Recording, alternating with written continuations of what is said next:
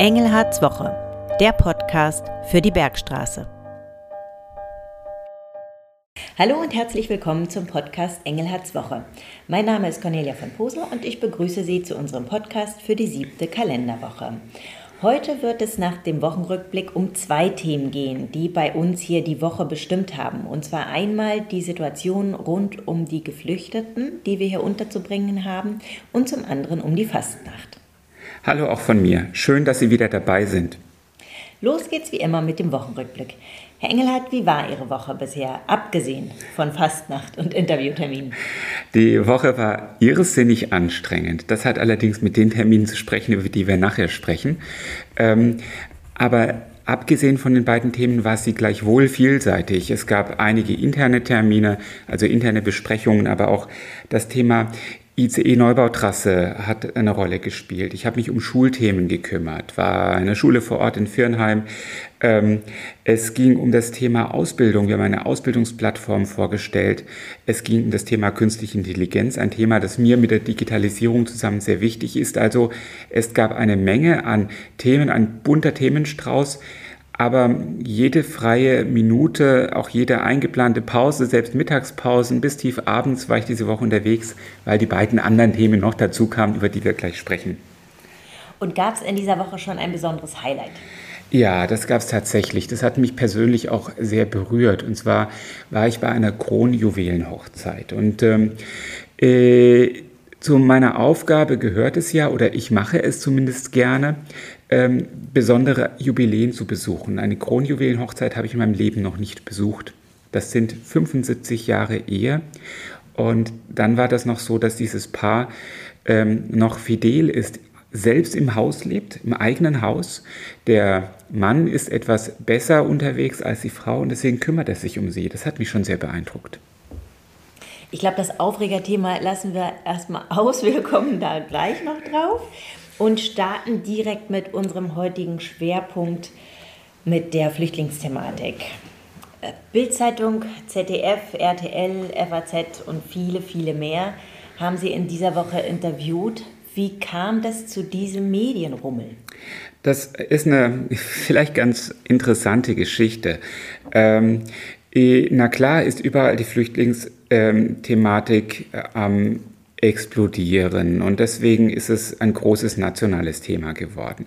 Äh, wir waren vermutlich die, die relativ früh auf das Thema äh, und auf die Probleme aufmerksam gemacht haben. Da gibt es eine Mini-Geschichte zu. Ich war im Skiurlaub und habe dort Kommunalpolitiker getroffen. Und ähm, äh, im Gespräch mit diesen Kommunalpolitikern hier aus, aus dem Kreis habe ich mitbekommen, dass die keine Vorstellung davon haben, wie groß der Druck im Bereich Flüchtlinge bereits schon ist. Also dass wir da ein Riesenproblem derzeit haben in der Unterbringung und Betreuung. Und dann hatte ich aus dem Urlaub heraus ähm, ja, mit meinem Team vereinbart, dass wir nach dem Urlaub eine Pressekonferenz machen.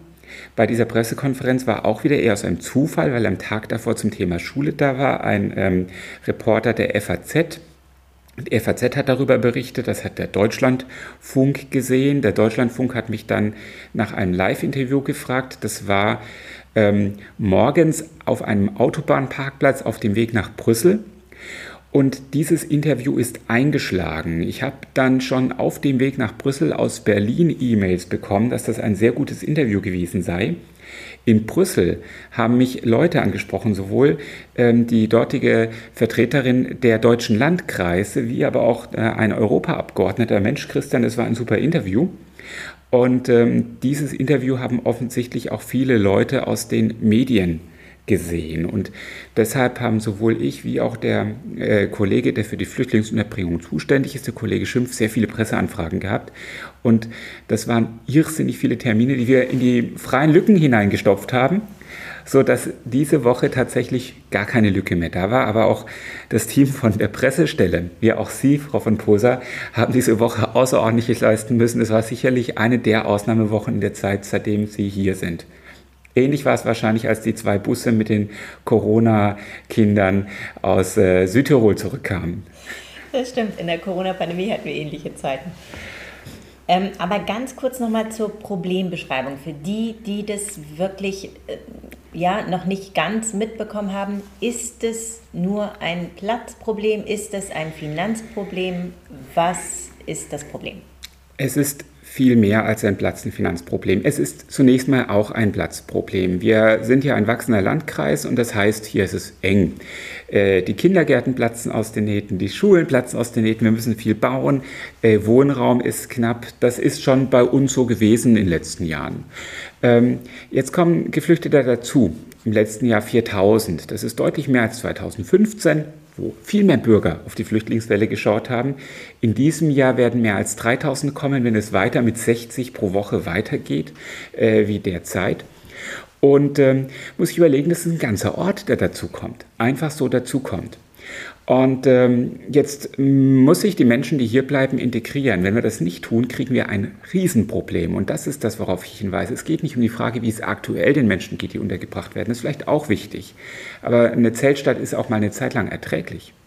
Aber wenn ich Jahre in Gemeinschaftsunterkünften bin, Jahre die Sprache nicht lerne, Jahre nicht in den Beruf gehen kann, dann werde ich nicht integriert, dann koste ich zum einen den Staat dauerhaft Geld, weil ich nicht in die Sozialkassen einzahle, sondern kriege es aber auch noch nicht das Hauptproblem, sondern das Hauptproblem ist, dass wir dann zunehmend viele Menschen haben, die nicht Teil unserer Gesellschaft sind, mit all dem, was dran hängen kann.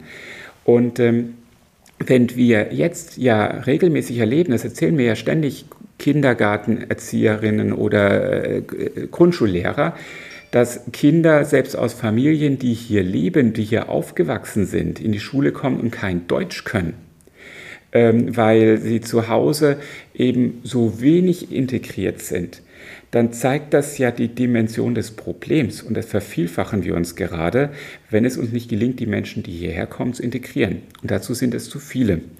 Und ich rede jetzt gerade ein bisschen viel. Sozusagen ein Fernsehsender hätte mich jetzt abgebrochen, aber im Podcast ist es ja Gott sei Dank etwas anders, vor allem im eigenen Podcast. Aber ähm, die, das zweite Thema ist, ähm, und jetzt wieder die Zahlen vom letzten Jahr. Im letzten Jahr kamen etwa, ganz grob gesagt, etwa 4000 Menschen. Ganz grob gesagt zweieinhalbtausend, etwas mehr aus der Ukraine und 1500, etwas weniger, eher, eher 1300 aus Drittstaaten. Und ähm, von diesen Menschen aus, der, äh, aus, den Drittstaaten haben nur etwa 50 Prozent eine Bleibeperspektive. Der größte Teil war übrigens aus der Türkei im letzten Jahr und davon haben weniger als 30 Prozent eine Bleibeperspektive. Das heißt, eigentlich müssten die nach dem Asylverfahren abgeschoben werden. Das wissen die auch. Ähm, äh, De facto ist das ein bisschen anders. Die Asylverfahren dauern ewig, danach kommt ein langer Instanzenzug durch die Gerichtsbarkeit und dann werden die ganz oft nicht abgeschoben. So, und unsere eh nicht ausreichenden Ressourcen zu integrieren, ja, auf welche Menschen fokussieren wir die denn? Äh, gehen wir mit der Gießkanne zu allen, mit dem Ergebnis, dass wir scheitern, weil es einfach an allem fehlt? Oder konzentrieren wir uns auf die, von denen wir wissen, dass sie hier bleiben und das mit ganzer Kraft, weil wir, weil wir sagen, dass das muss sein, das, damit unsere Gesellschaft weiter gut funktioniert. Ähm, und ähm, dann muss aber das Zurückführen, um das jetzt etwas besser auszudrücken, der anderen schnell erfolgen. Und die Frage ist, ob dann die, die eine große Wahrscheinlichkeit haben, zurückgeführt zu werden, aufgrund ihrer Herkunftsländer und der Situation, warum die überhaupt dann vor Ort gemeinsam mit den anderen untergebracht werden, ob es nicht vielleicht sinnvoller wäre, die in eigene Gemeinschaftsunterkünfte, vielleicht größere, die vielleicht auch ähm, vom Bund betrieben werden, von den Ländern äh, zu bringen und dann direkt zurückzuführen. Die Probleme, die Sie jetzt geschildert haben, sehen Sie ja nicht alleine nur so, sondern wirklich zahlreiche Landräte und Bürgermeister haben das jetzt in den letzten Wochen so geschildert. Der Druck ist jetzt so groß geworden, dass es diesen Flüchtlingsgipfel gestern gab mit der Innenministerin Faeser und vielen ähm, anderen Beteiligten auf Bundesebene. Wie waren da die Ergebnisse? Was ist dabei rausgekommen und wie schätzen Sie das ein? Also gestern habe ich noch gesagt, nachdem ich mir die Pressekonferenz angehört habe, naja, ich bin enttäuscht. Heute Morgen bin ich weitaus mehr enttäuscht äh, als enttäuscht, weil ich mir das Ganze nochmal äh, die ganze Nacht durch den Kopf habe gehen lassen. Eigentlich war das eine Farce, was da in Berlin passiert ist. Ähm, ich habe keine großen Erwartungen an den Flüchtlingsgipfel gestellt. Ich kann auch gleich zwei, drei Sätze sagen, warum. Aber ich habe zumindest erwartet, dass ähm, die Bundesinnenministerin sozusagen als ähm, Trostpflaster weil die echten Themen nicht gelöst werden von ihr, er als Trostpflaster einen Berg Geld verteilt. Und nicht mal das hat sie gemacht. Was de facto konkret vereinbart wurde, ist das Gründen von Arbeitsgruppen. Jetzt gibt es so einen alten Spruch, wenn du nicht mehr weiter weißt, dann gründe einen Arbeitskreis. Und im Prinzip ist genau das passiert. Warum hatte ich so wenig Erwartungen? Weil unsere Bundesregierung, nicht die Innenministerin, sondern äh, keine Ahnung, äh, wer Deutschland dort vertreten hat, ich glaube der Bundeskanzler selbst, beim Gipfel des Europäischen Rats letzte Woche freitags als einer von wenigen Ländervertretern ähm, dagegen votiert hatte, ähm, dass über äh, Finanzmittel, insbesondere über die Entwicklungshilfe durch die Europäische Union Druck auf Drittstaaten ausgeübt wird, dass sie ähm, äh, Menschen, die zurückgeführt werden, wieder auch zurücknehmen. Wenn ich also sozusagen aus Gründen, ich denke mal, der Koalitionspolitik äh, schon gegen so wenige Instrumente stimme, die ich als Europäische Union habe, aber den, den, den, wirtschaftlichen Druck kann ich eben machen. Äh, ja, dann war doch klar, dass äh, der Wille, wirklich was zu verändern, auch beim Flüchtlingsgipfel nicht so durchschlagen wird. Und genau das ist rausgekommen. Nun haben wir es gerade gehört, es gibt eigentlich keine Ergebnisse und keine Hoffnung jetzt auf zeitnahe Änderungen. Wie geht es dann hier bei uns im Kreis nun weiter mit der Unterbringung der Geflüchteten? Na, wir versuchen unser Bestes. Das machen wir die ganze Zeit. Und da sind wir auch gar nicht so schlecht. Also wir rufen nicht so laut, weil, weil wir äh, das am wenigsten schaffen, sondern wir rufen so laut, weil wir eben recht früh darauf hinweisen wollten, dass wir auf ein Problem zulaufen. Was werden wir jetzt konkret machen? Bisher haben wir als Landkreis, und ähm, das sind gar nicht so viele, äh, die ich kenne, aber eben wir haben die ähm, Geflüchteten zentral untergebracht in mehr als 100 Gemeinschaftsunterkünften, in sehr großen wie der Zeltstadt und in kleinen. Und das machen wir seit Jahren. Das heißt, wir haben die Städte und Gemeinden des Kreises bei dieser Frage nicht beteiligt. Jetzt sind aus dem Jahr 2015 immer noch etwa 700 Menschen in unseren Gemeinschaftsunterkünften. Es hat also nicht funktioniert, dass ähm, äh, sozusagen all jene, die kommen, dann irgendwann Wohnraum in den Städten, Gemeinden finden. Und den können wir als Kreis auch nicht mobilisieren. Das sind einfach die Städte und Gemeinden, die Bürgermeisterinnen und Bürgermeister viel näher dran.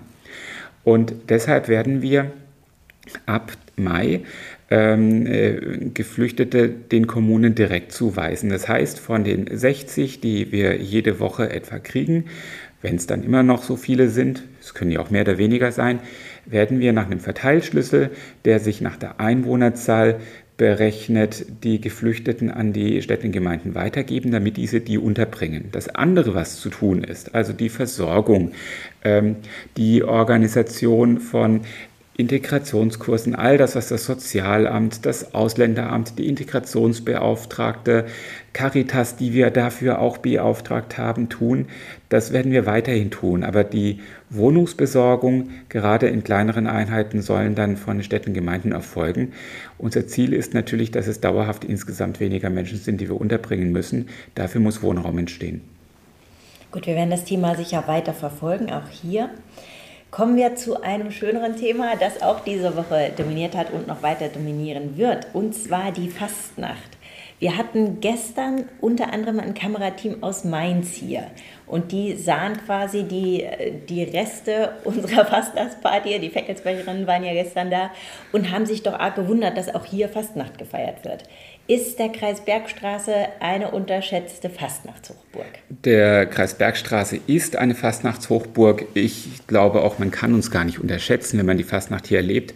Wir haben tolle Fastnacht, sehr unterschiedlich von den Höhen des Odenwalds. Äh, dort haben wir verschiedenste Fastnachtshochburgen, am bekanntesten sicherlich Abt Steinach ähm, bis an den Rhein, in Hofheim, in Lambertheim, in Bürstadt.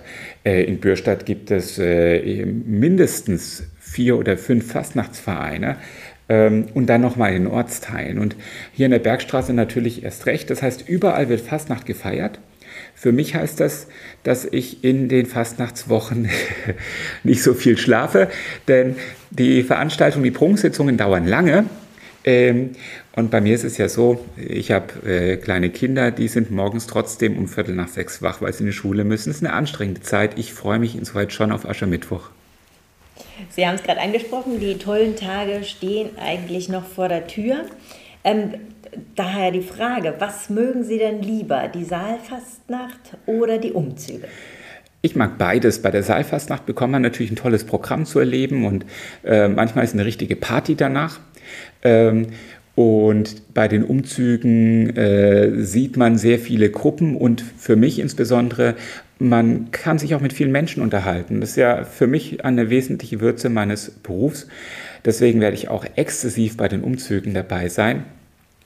Ich versuche ein bisschen in Abt Steinach zu sein. Das ist ein ganz toller Umzug, aber ich bin vor allem in Heppenheim, weil hier ja auch Schirmherr des Umzugs war vor einigen Jahren. Und am Dienstag bin ich in Lorsch, da laufe ich auch in einer Gruppe mit. Als was verrate ich noch nicht. Dann werden die Leute da die Augen aufsperren. Zum Schluss die Gretchenfrage. Wie halten Sie es denn mit dem Aschermittwoch? Beginnt für Sie da die Fastenzeit? Wenn ja, was wird gefastet? das ist so eine Sache. Ähm, die Aschermittwochsfastenzeit hat ja mit Ostern zu tun. Das ist eine Zeit, die ist mir eigentlich schon wichtig.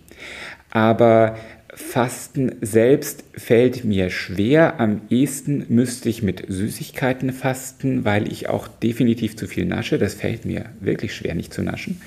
Ähm, und deswegen gelingt mir das auch nie. Ich brauche nur irgendeinen Stress oder ich muss mich über was ärgern und dann esse ich Schokolade. Und das wäre wahrscheinlich schon am Aschermittwoch selbst der Fall, spätestens ein, zwei Tage später.